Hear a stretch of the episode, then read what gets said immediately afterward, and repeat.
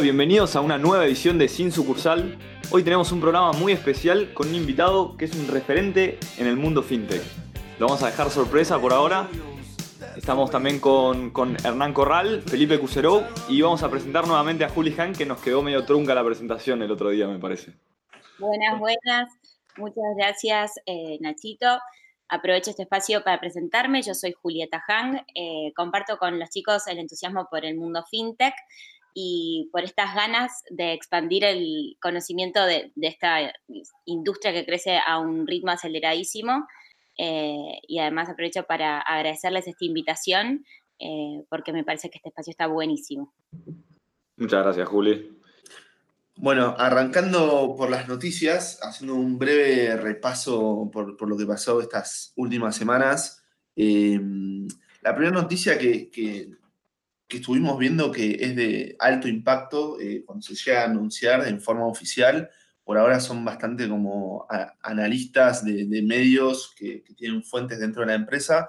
Pero la noticia es que Facebook está trabajando para lanzar una criptomoneda que se va a llamar Global Coin, o por lo menos hasta ahora se la denomina así, para 2020, en donde Facebook ya hace más de un año viene armando un equipo eh, basado en Londres para desarrollar esta moneda liderada por David Marcus, que fue presidente de PayPal y se unió a la red social para ser eh, también líder de Messenger, que la volvió una de las plataformas de chat eh, líderes mundiales. Y desde hace ya más de un año está liderando este equipo que está armando esta criptomoneda, que un poco el objetivo, por lo que cuentan las fuentes de la BBC, que fue el medio que levantó la, la noticia, eh, buscan con la misión, siendo la misión de Facebook conectar a las personas, ahora las quieren conectar desde otro lado con esta criptomoneda para que facilitar y volver más, digamos, transparente y sencillo lo que son las transferencias internacionales de un país a otro y dar una nueva herramienta para hacerlo, más allá de las herramientas tradicionales hasta ahora o las fintechs que se dedican a esto. Buenísimo, Felipe. Acá, por otro lado, otra noticia que viene también desde México es la salida de lo que la, de Rappi con su tarjeta de débito, que eh, fue anunciada antes de ayer. Y un poco lo que trae esta tarjeta es a la comunidad de, de Rappi de dar la posibilidad de una tarjeta de débito. En, México no se pueden tener tarjetas prepagas, pero es una tarjeta de débito en la cual uno puede poner dinero.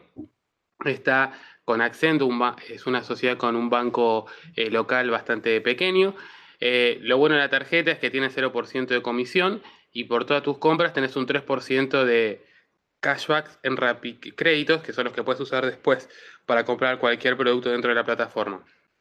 También te da Rappi Prime por tres meses eh, y sumas puntos en cada compra que tenés.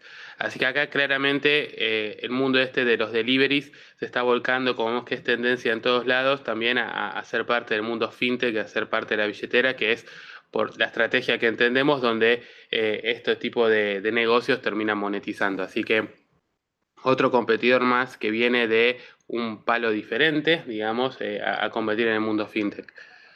Qué caliente que está el, mundo fintech estos días.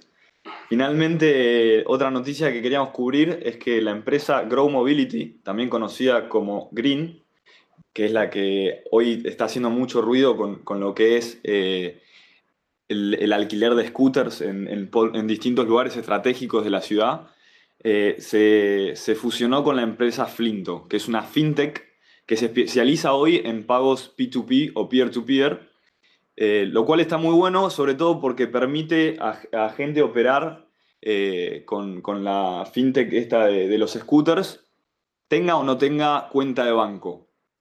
Y ahora queremos inaugurar una nueva parte en nuestro programa. Estamos muy contentos de anunciarles que vamos a eh, arrancar un ciclo de entrevistas con distintos referentes de lo que es eh, el sector fintech.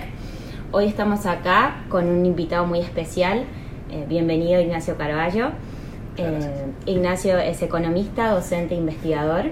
Es director del programa ejecutivo de fintech y digital banking de la UCA eh, y es especialista en inclusión financiera. Buenos días, muchas gracias por la invitación. Hola Ignacio. Muchas gracias por ser el primer invitado del programa. Así que un lujo, un honor. Para empezar tenemos una pregunta que para nosotros es bastante crucial eh, y, nada, puede dividir un poco las aguas. Queremos saber cuál es tu gusto preferido de helado. ¿De helado? Me encantó.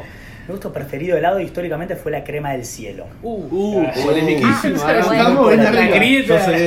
Históricamente, y es algo que me, me duele, todavía voy, a heladerías, de hecho fui con mis sobrinos a, a una heladería nueva que había ahí cerca, yo vivo en el barrio de Villa Crespo hace poquito, y no estaba la crema del cielo, me indigné. No. Había 70 dulce de leche, que es mi eh, gusto por excelencia, pero, pero me dolió que no haya la crema del cielo, era como algo que Es solo de Munchies, me parece, ¿no? La crema ya cielo. no sé ni dónde está, porque bueno, donde llamo no lo encuentro más. Pero después, bueno, toda la línea de dulce de leche, eso es lo que se pide un cuarto de helado solo con dulce de leche.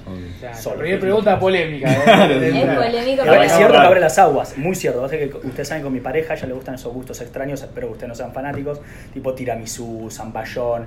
Y, y entonces cuando vamos a pedir helado, le tengo que aclarar que por favor los ponga bien en, Claro, en bien vertical y bien separado, porque a veces te ponen uno arriba y uno abajo y dices, no, no, no quiero que toque mi, mi dulce de leche, tu gusto horrible, y ella lo mismo, no quiero que toque tu dulce de leche, mi apreciado zamballón, que bueno, sí, divide las aguas. Eh, Creo que es la verdadera grieta, ¿no? Sí. De los argentinos. Ah, sí, muy bien. Sin duda.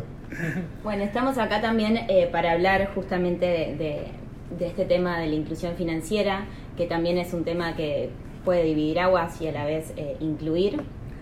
Y un poco cuando estuvimos eh, armando eh, este programa, todos teníamos una visión un poco diferente de cómo defi- definir lo que es inclusión financiera. Entonces nuestra primera pregunta sería eso, ¿cómo, cómo lo ves vos? ¿Cómo... Mm, Bien, yo lo, primero que me gustaría aclarar sobre, sobre este y, los otros tópicos que, están relacionados a, las finanzas inclusivas o a la fintech es que a veces no hay que pensar tanto cómo lo ves vos, o co- cómo lo ve un docente, cómo lo ve un investigador. Al menos como nosotros estamos formados y seteados para pensar desde la universidad es armar un marco teórico. Este marco teórico no representa nuestras voces. Al final del día es como escribir un paper, uno solamente pone su voz en las conclusiones, pero todo lo demás es tomar lo que eh, distintas personas ya han debatido, ya han pensado, ya han sido evaluadas, ya han sido eh, expuestas en distintos foros y se ha llegado a distintas conclusiones. Hoy no hay eh, mucha, mucho margen para estar dudando sobre qué es la inclusión financiera, por dos motivos.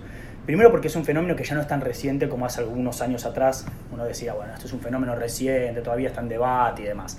Hoy más de 55 países en el mundo tienen una estrategia nacional de inclusión financiera. Hoy eh, los distintos organismos multilaterales, internacionales o de fomento, si se quiere, a, a las finanzas en general, y voy desde el Banco Mundial hasta la OCDE, pasando en el medio por instituciones como el World Economic Forum, incluso organismos de regulación financiera internacional como el BIS, tienen una definición muy clara de esto.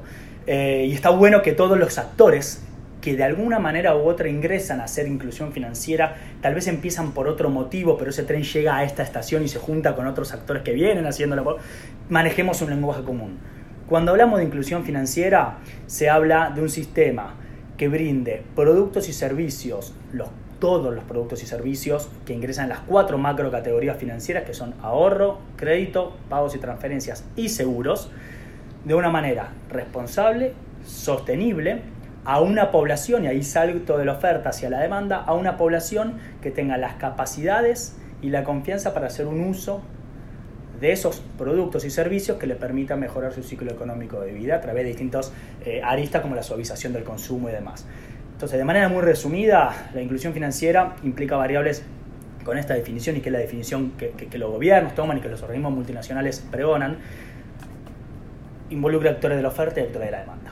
Entonces, cuando uno piensa en un proceso de inclusión financiera, no tiene que solamente estar pensando en lo que están haciendo las instituciones y adaptar sus productos, sino que también tiene que estar pensando en cómo hacer para que la demanda efectivamente haga un uso, eh, si se quiere, bondadoso de esos productos y de esos servicios.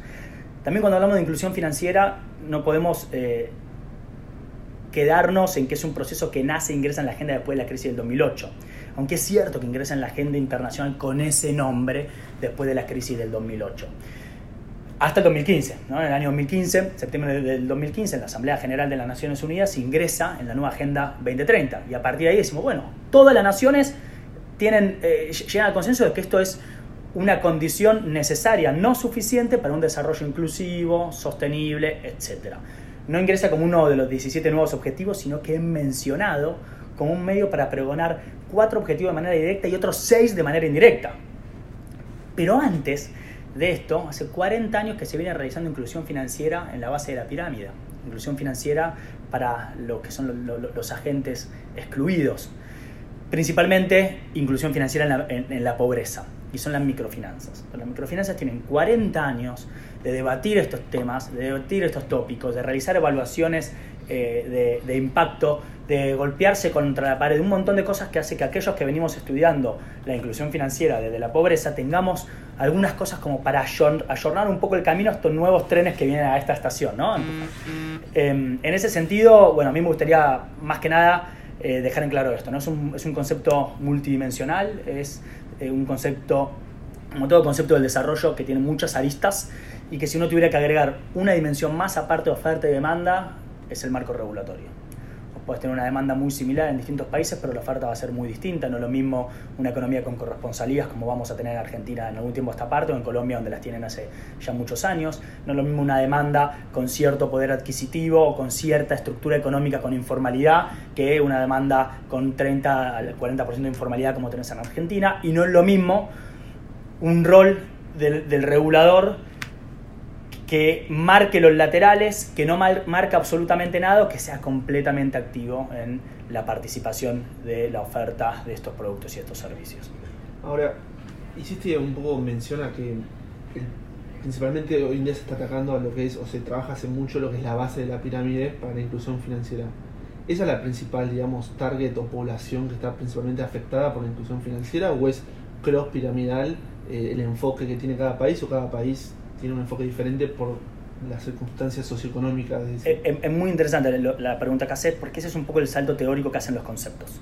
Como les, les comentaba, no sé si, si quedó adentro de, esta, de este podcast o, o afuera, yo me formo en microfinanza de mi carrera de grado, aparte de sigo estudiando, de maestría, de doctorado, siempre estuve haciendo los mismos temas. Y, y esta disciplina, estos debates, pasan desde las microfinanzas que tuvieron un verano a nivel tal que el único economista, el único economista en la historia que se ganó un premio Nobel de la Paz, no de Economía, fue justamente por haber desarrollado este sector. Después tuvo, se quiere, una especie de crisis porque justamente no encontraban evidencia de impacto y aparte al estar tan, eh, se quiere, improvisado el desarrollo de este sector, vino con cosas buenas pero también con cosas muy malas y eso no, no, no, no, no empezaron a aparecer casos eh, éticamente cuestionables en las microfinanzas que generó una especie de ocaso y con la inclusión financiera, cuando viene la, la crisis financiera internacional, empiezan a aparecer otras bondades. ¿sí? Entonces, microfinanzas, inclusión financiera para la base de la pirámide, para la, la reducción de la pobreza. Cuando se hace este salto y aparecen estos nuevos players, principalmente organismos multilaterales, gobiernos y bancos, es justamente porque aparecen otras bondades de un sistema financiero inclusivo, que no es solamente una herramienta más para la lucha de la pobreza, según pregonan los, los especialistas en inclusión financiera, sino que dicen, bueno, aparte de eso, guarda, porque no estamos haciendo solamente política de, eh, de desarrollo social, si se inclusión social. Aparte de eso, vamos a poder aumentar la formalidad de la economía, vamos a aumentar la estabilidad económica, vamos a eh, mejorar el impacto de la política monetaria. Esto me parece muy importante a- de, subrayar, porque aquí en Argentina cuando empieza todo este proceso y toda esta eh, lógica en pos de la inclusión financiera, con algunos eh, referentes eh, y, en algunos espacios muchas veces nos encontrábamos eh, un poco de distintos lados de la mesa, ¿no? Porque una cosa es inclusión financiera, otra cosa es digitalización financiera. Que no está bien que la digitalización financiera pueda ser un medio para la inclusión financiera, pero si vos partís con estos anteojos, con este marco teórico que le estoy mencionando de definición de inclusión financiera, son cosas bien distintas. Eh, entonces, mejorar el impacto de la política monetaria, y el Banco Mundial tiene muchas investigaciones encontrando efectivamente que la, eh, sistemas financieros inclusivos mejoran obviamente las herramientas del, regulador y, de- y del gobierno para poder hacer política monetaria, pero también hablamos de creación de empleo y también hablamos de otros actores o sectores sociales que también están ex- excluidos que no, si se quiere, no están tan excluidos como la, gente en situación de pobreza, pero que también deberían, en un esquema, si se quiere, justo de, de- finanzas, poder servirse de estos productos y estos servicios para, para su beneficio. Hablamos de inclusión financiera en adultos, hablamos de inclusión financiera en jóvenes, hablamos de inclusión financiera en discapacitados, en distintos subnichos. Y entonces se abre el abanico, entran nuevos players y efectivamente cuando hablamos de exclusión financiera es algo transversal. Pero, y déjenme que le diga esto, porque eso es un poco lo que nosotros venimos formándonos de las microfinanzas, nos da un espacio en la mesa cuando aparecen estos players tan relevantes, cuando aparecen los primeros estudios en términos de, la, de, de quiénes son los excluidos y qué características tienen, efectivamente lo que se encuentra es un poco lo que antes las microfinanzas no podían demostrar, no porque no querían, porque no tenían dinero básicamente. ¿sí? Porque cuando aparecen todos estos players también aparecen los fondos y aparecen las grandes firmas que empiezan a fondear esto y antes era un sector marcado por ONGs, asociaciones civiles que no, no, no podía estar poniéndole mucho número a lo que hacía.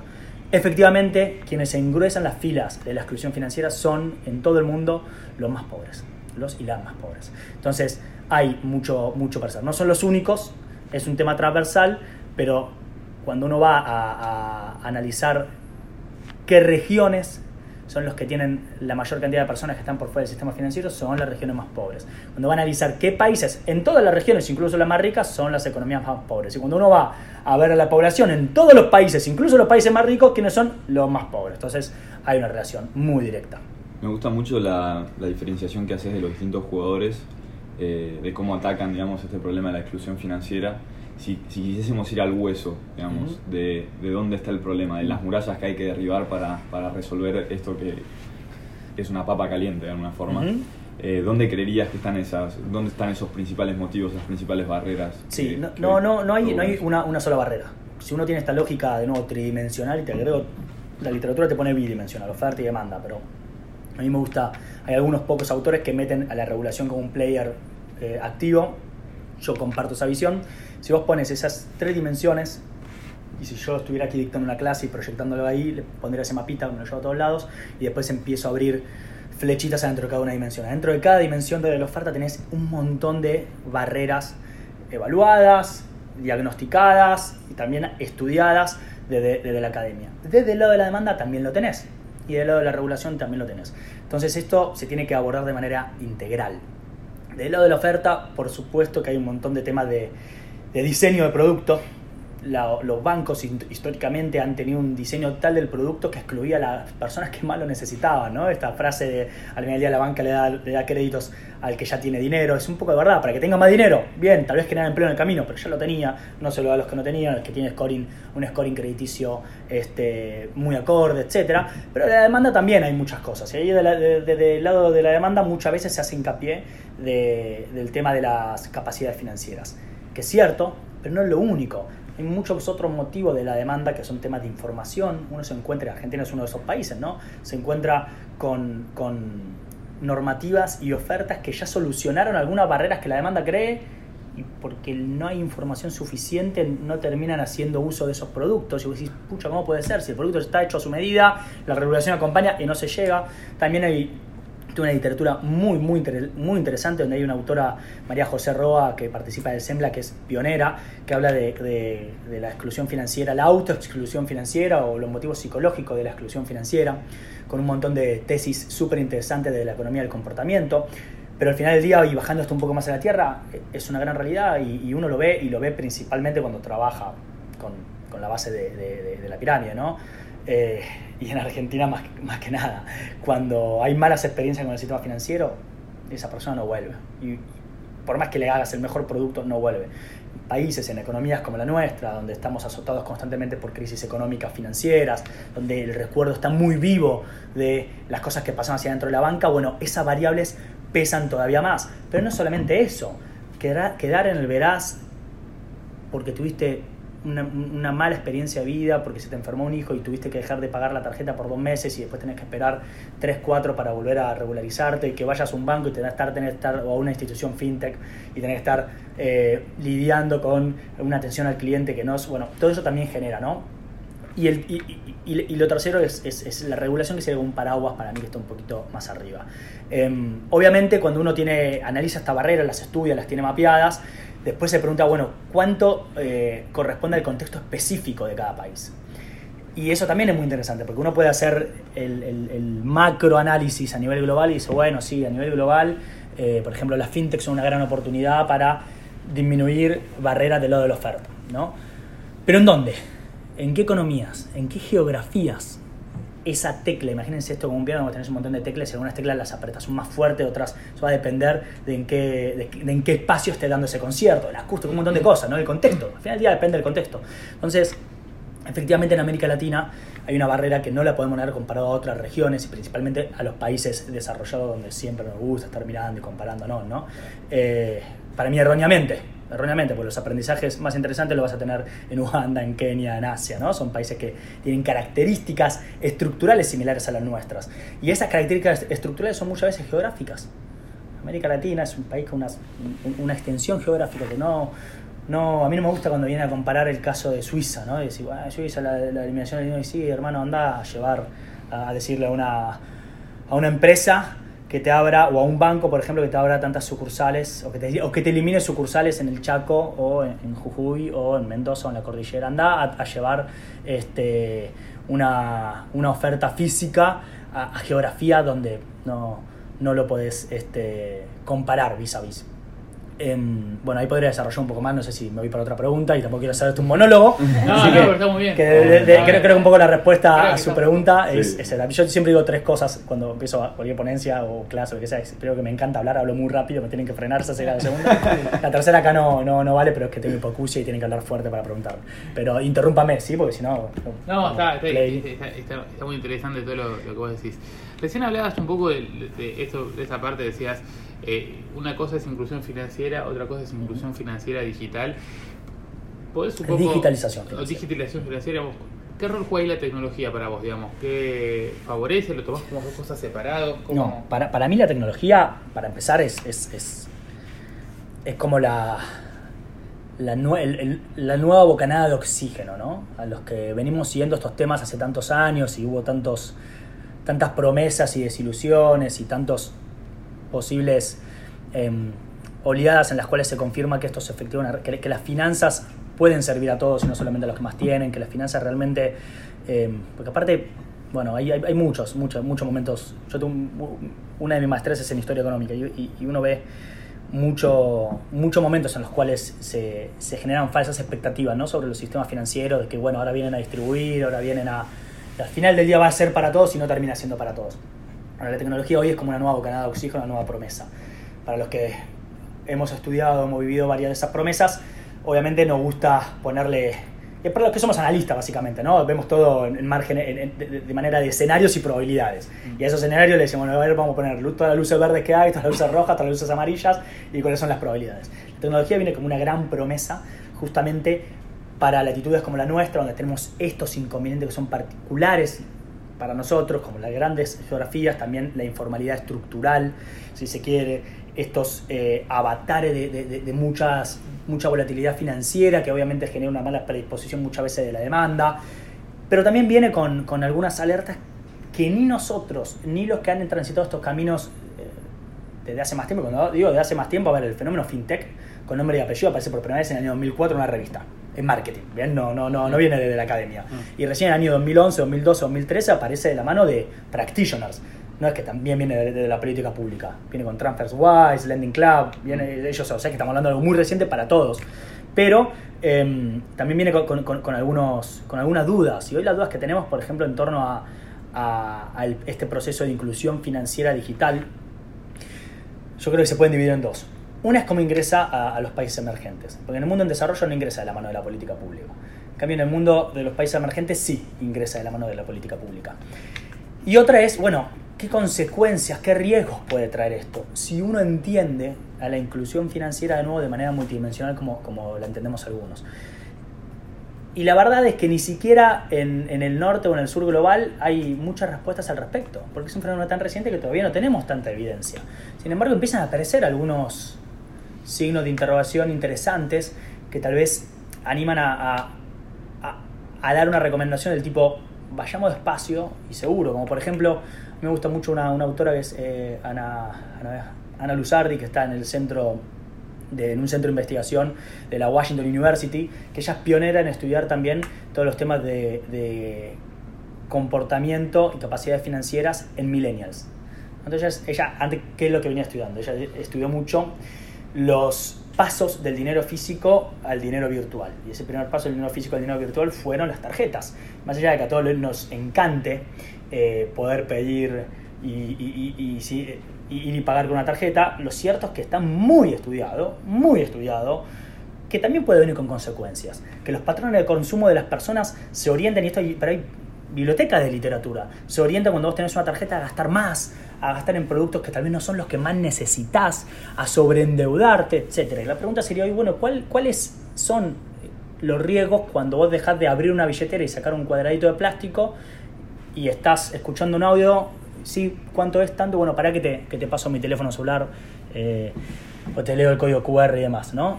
Y estos estudios preliminares empiezan a notar que efectivamente estos patrones que eran negativos en los pagos digitales, los primeros pagos digitales, se reproducen incluso de manera más intensa. Yo hice un estudio en Estados Unidos, a nivel nacional, donde encontró que, yendo netamente a este nuevo target, ¿no? que son los que más utilizan, ella, ella, dijo, bueno, a ver, dejemos estudiar a los millennials, mm. solos, comparación a los no millennials. Vamos a estudiar adentro los distintos tipos de millennials. Entonces agarró y estudió cuáles eran los, los millennials que hacen pagos o usos de, fintech a través del celular y los que no.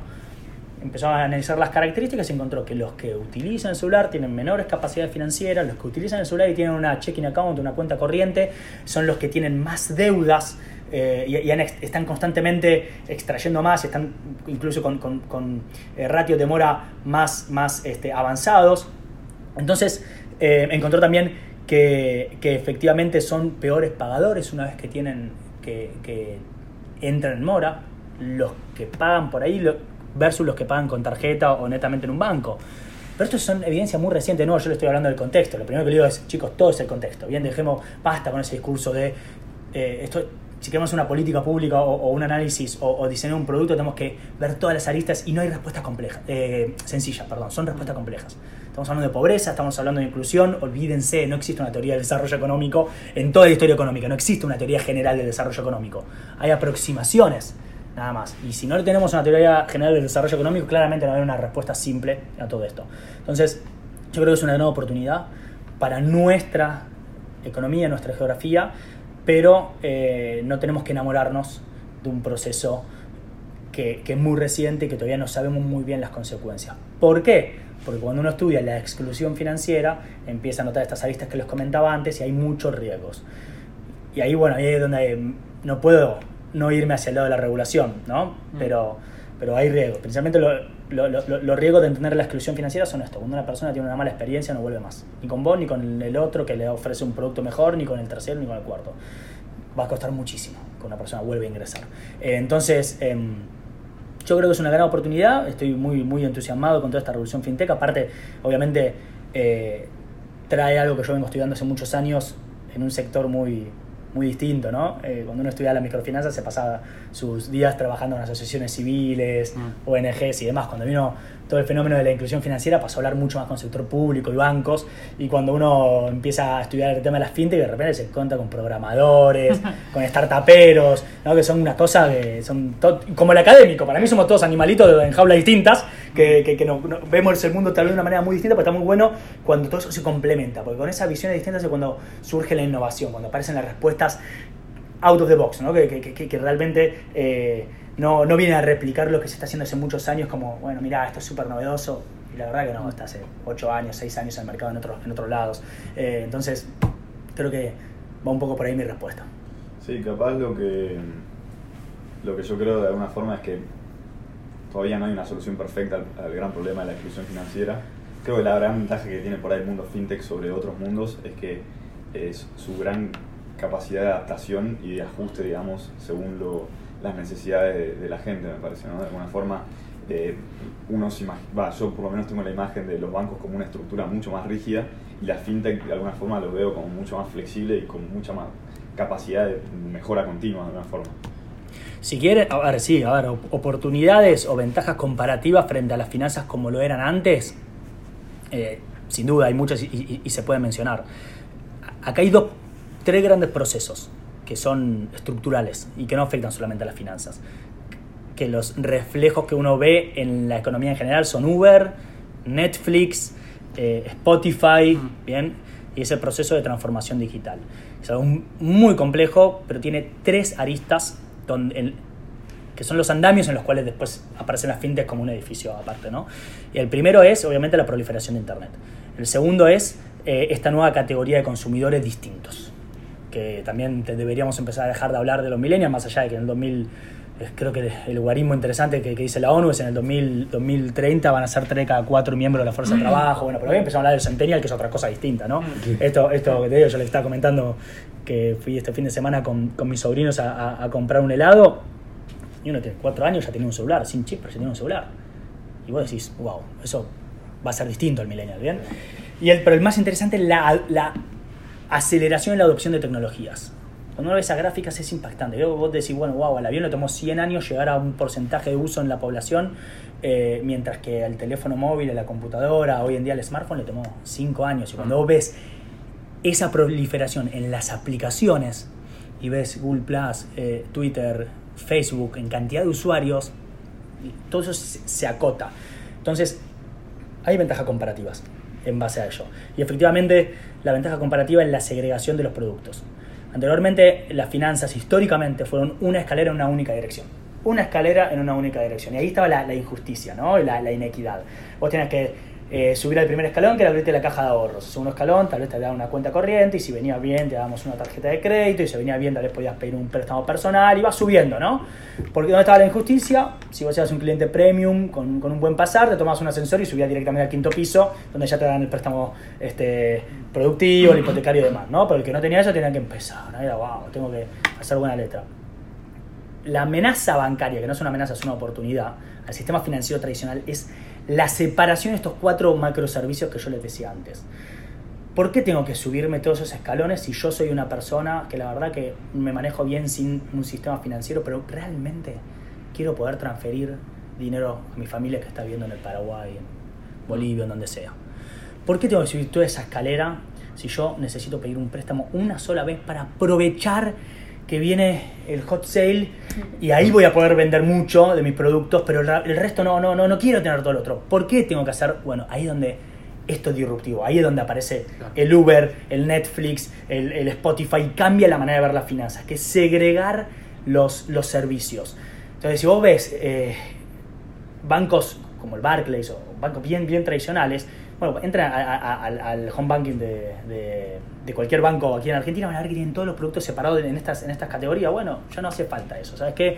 Eh, quiero transferir, entro a TransferWise. Quiero tener una plataforma de pago eh, o de transferencias, utilizo Walla, utilizo Mercado, eh, Libre, Mercado Pago, o, voy a, cualquier plataforma eh, fintech tradicional. Quiero tener eh, ahorros, entro, utilizo Invuelto, quiero me- mejorar mi capacidad de ahorro. Quiero tener un seguro, bueno, uso Kimberly. ¿no? Hay distintas apps que ya te, ofrecen solo ese servicio. Eh, y en ese sentido, obviamente, hay oportunidades.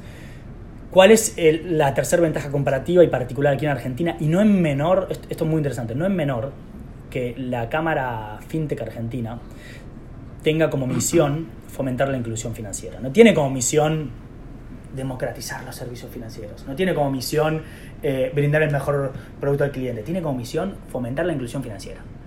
Entonces, rebobinemos un poco, hablemos todo el mismo lenguaje, que es inclusión financiera. El Banco Nación se hizo un evento muy interesante eh, de carácter internacional el año pasado, donde el título a mí ya, me puso contento, porque el título era Inclusión financiera para la inclusión social. Y eso ya desde el vamos me dice, estamos hablando lo mismo. Quiere decir que no hay no hay un único proceso de inclusión financiera que fomente la inclusión social. Hay proceso de inclusión financiera que no fomenta la inclusión social. Entonces tenemos que tener eh, cuidado y ver qué tipo de proceso de inclusión financiera va a fomentar la inclusión social. ¿Cuál es la otra ventaja? La ventaja comparativa, si se quiere, es la exclusión financiera. En América Latina tenemos un ci- un 54% de, de personas que tienen acceso al sistema bancario. En Argentina, eh, acá al, sector público no le gusta mucho utilizar lo- los datos del Banco Mundial, lo cual me parece completamente errado, ¿no? Porque estamos con este hábito constante de decir, mirámonos con nuestros propios guarismos, ¿no? Bueno, pero después si nos comparamos en, en lo que nos sale bien, nos comparamos con, usamos las herramientas de medición y monitoreo de afuera, pero en lo que no se nos queda tan bien, no, sí, estamos de acuerdo, hay 83% de las personas, quito quills, que tienen asociados un, un producto financiero, pero cuando vas a hacer una encuesta de la demanda, te da que el 49% de la población te dice, yo tengo un si- a- un- un- una cuenta en un, en cual- de dinero móvil o, o en un banco, entonces hay uno de cada dos eh, argentinos que conscientemente están incluidos de manera efectiva. ¿Dónde está la ventaja comparativa? Bueno, tenés dos lagos enormes. ¿sí? No hace falta que hoy se estén peleando para ver cuál va.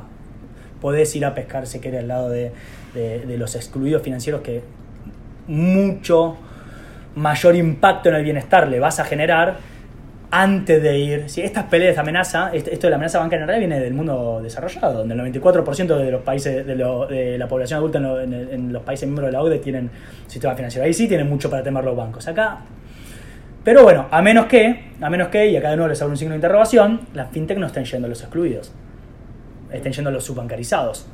Pero como no nos medimos, no lo sabemos. Y nos quedamos solamente en, muchas veces en el debate sin datos, y en sí, porque yo hago inclusión financiera, no, yo lo hago mejor, no, vos me querés competir, no, vos le haces el lobby a los bancos, no, vos esto, vos aquello, ¿sí? Entonces, eh, es un concepto muy bonito, le gana, gana muchos adeptos, y políticamente también.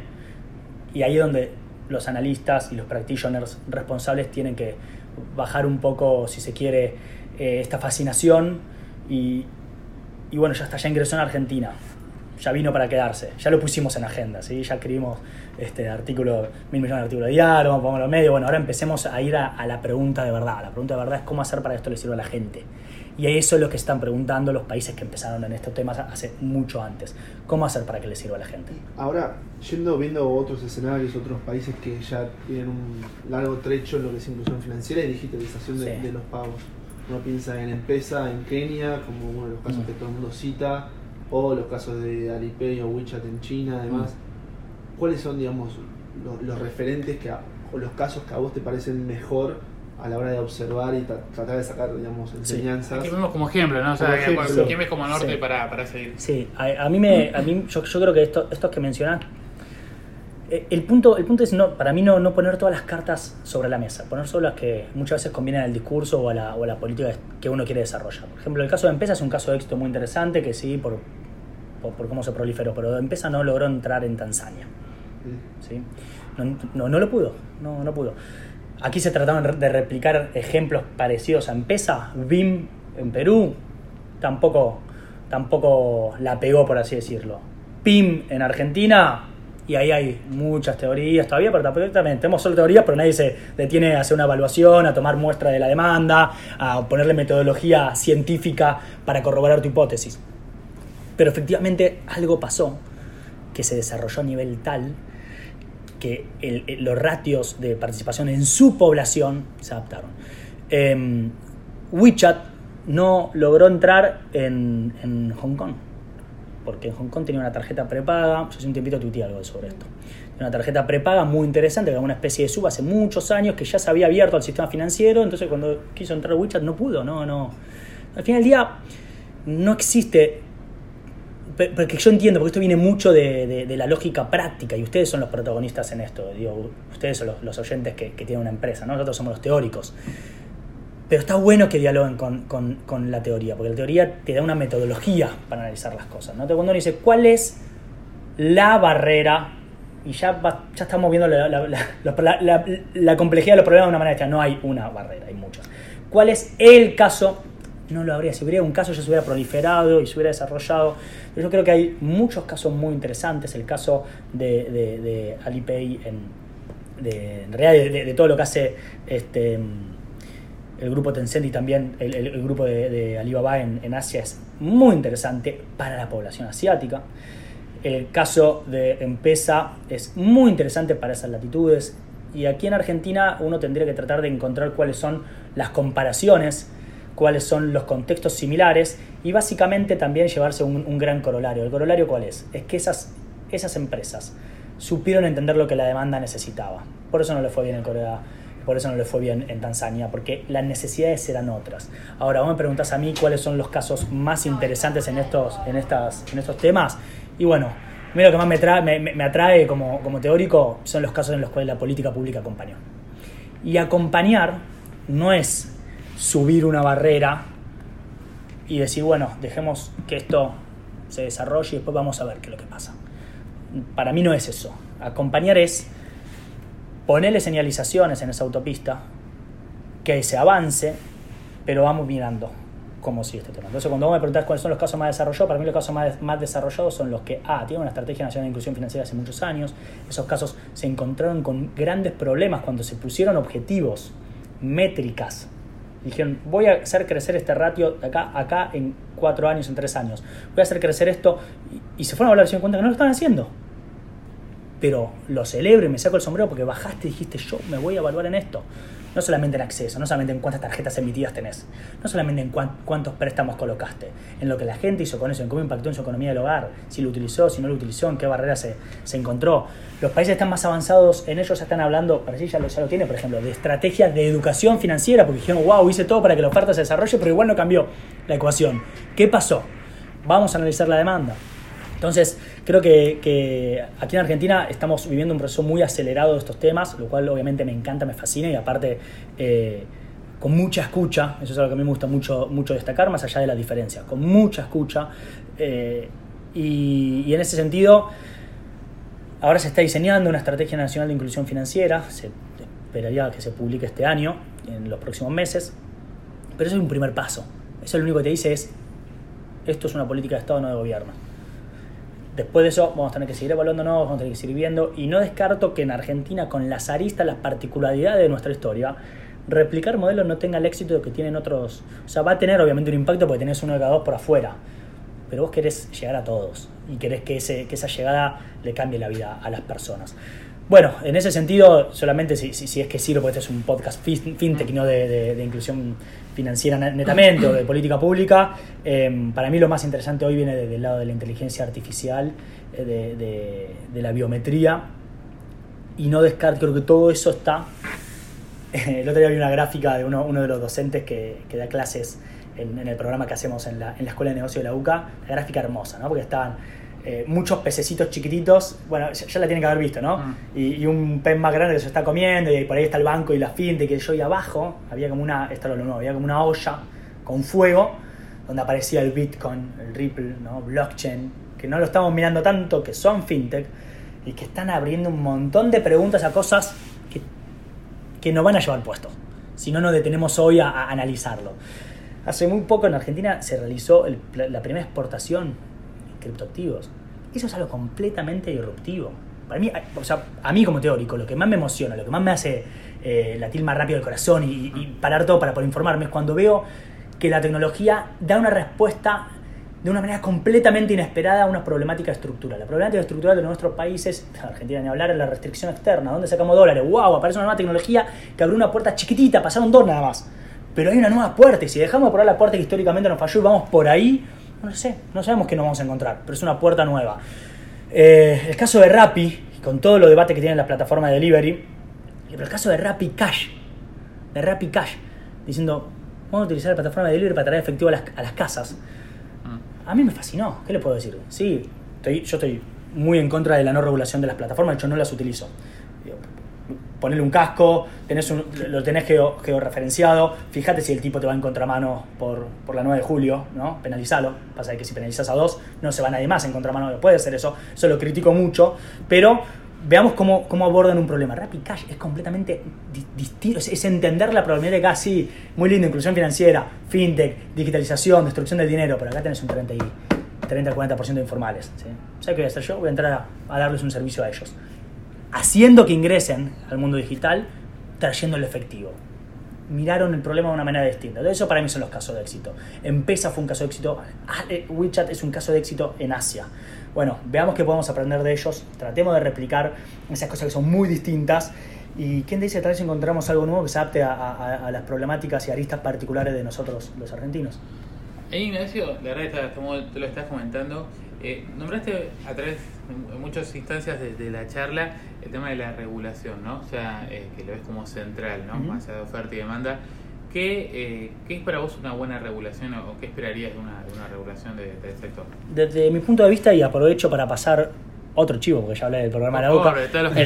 no sé cuándo se publica esto, pero el 21 de junio vamos a hacer un primer debate sobre estos temas en, la Universidad de Buenos Aires, en la Facultad de Ciencias Económicas, abierto, gratuito, con inscripción previa probablemente, porque siempre hay una cantidad física de sillas, pero, pero no, no, no, no tengo una respuesta al respecto. Lo que sí tengo eh, es análisis de lo que está sucediendo en el mundo. Uno ve que lo que está sucediendo en el mundo es que hay tres posturas y media esa y media es la no regulación absoluta.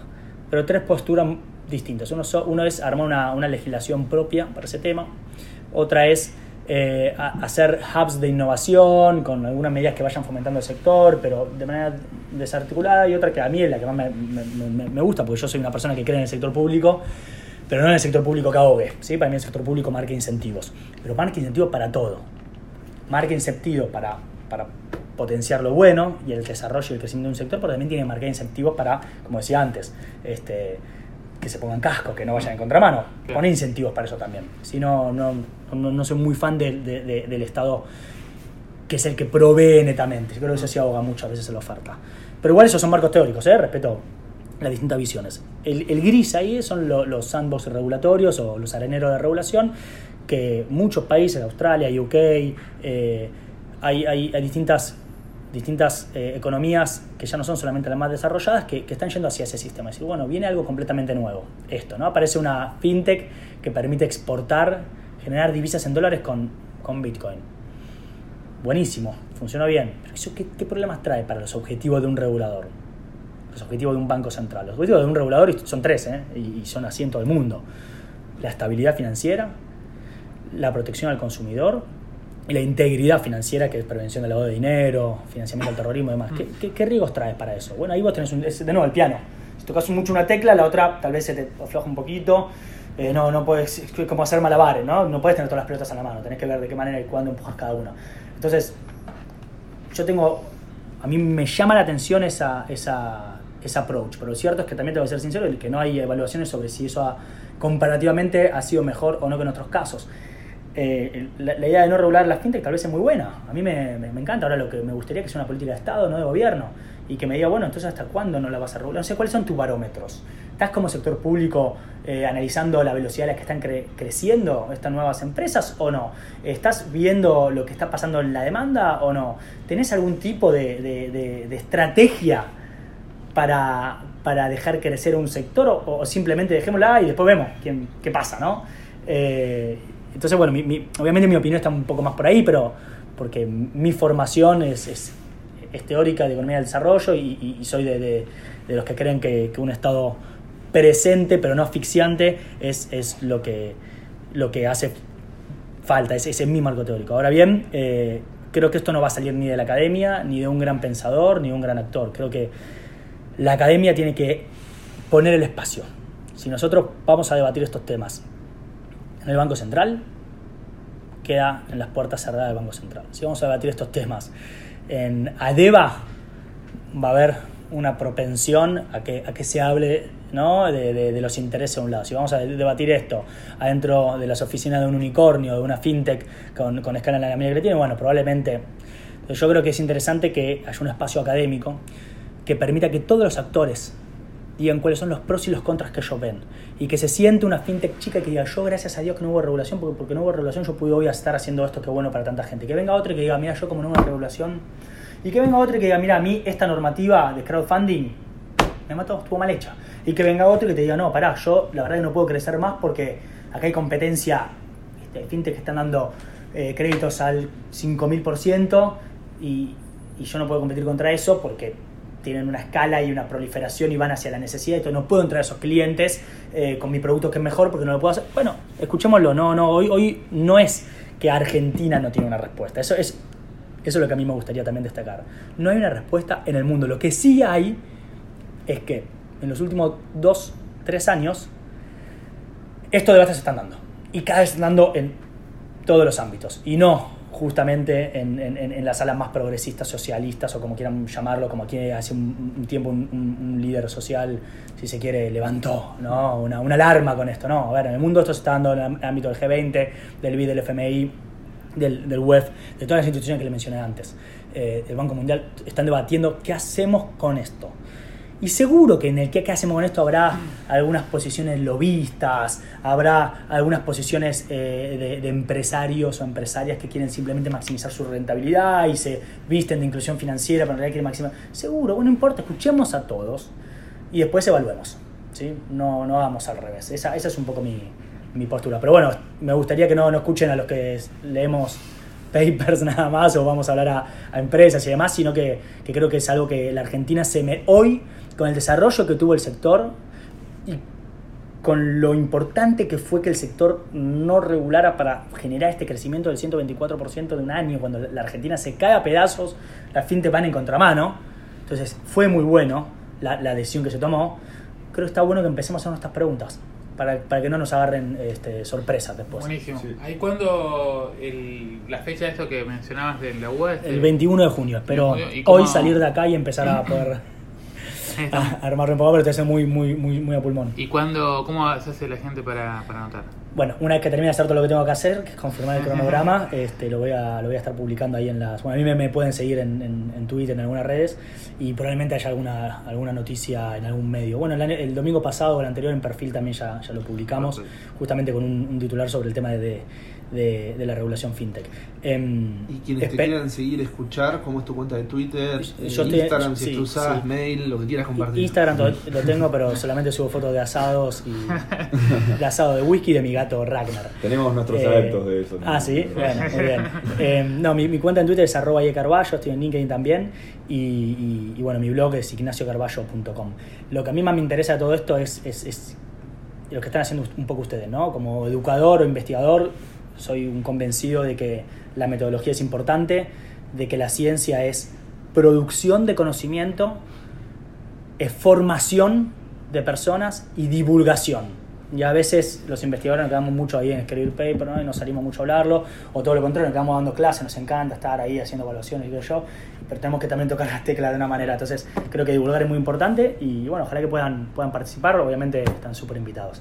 Bien. Dale. Muchas gracias. Buenísimo. Creo que da para seguir hablando todo Sí, el día. la pero verdad que- Se viene el capítulo 2. El objetivo era, era abrir pero- la mesa de alguna forma para, para que la gente de alguna forma también pueda encontrarte, encontrar de qué hablas. Eh, así que nos gustaría agradecerte mucho por, por haber venido. Sí. ¿eh? Y que seguramente no sea la, la última. No, por supuesto. No. Muchas gracias, chicos. Bueno, gracias, gracias. Ignacio, por venir. ¿eh?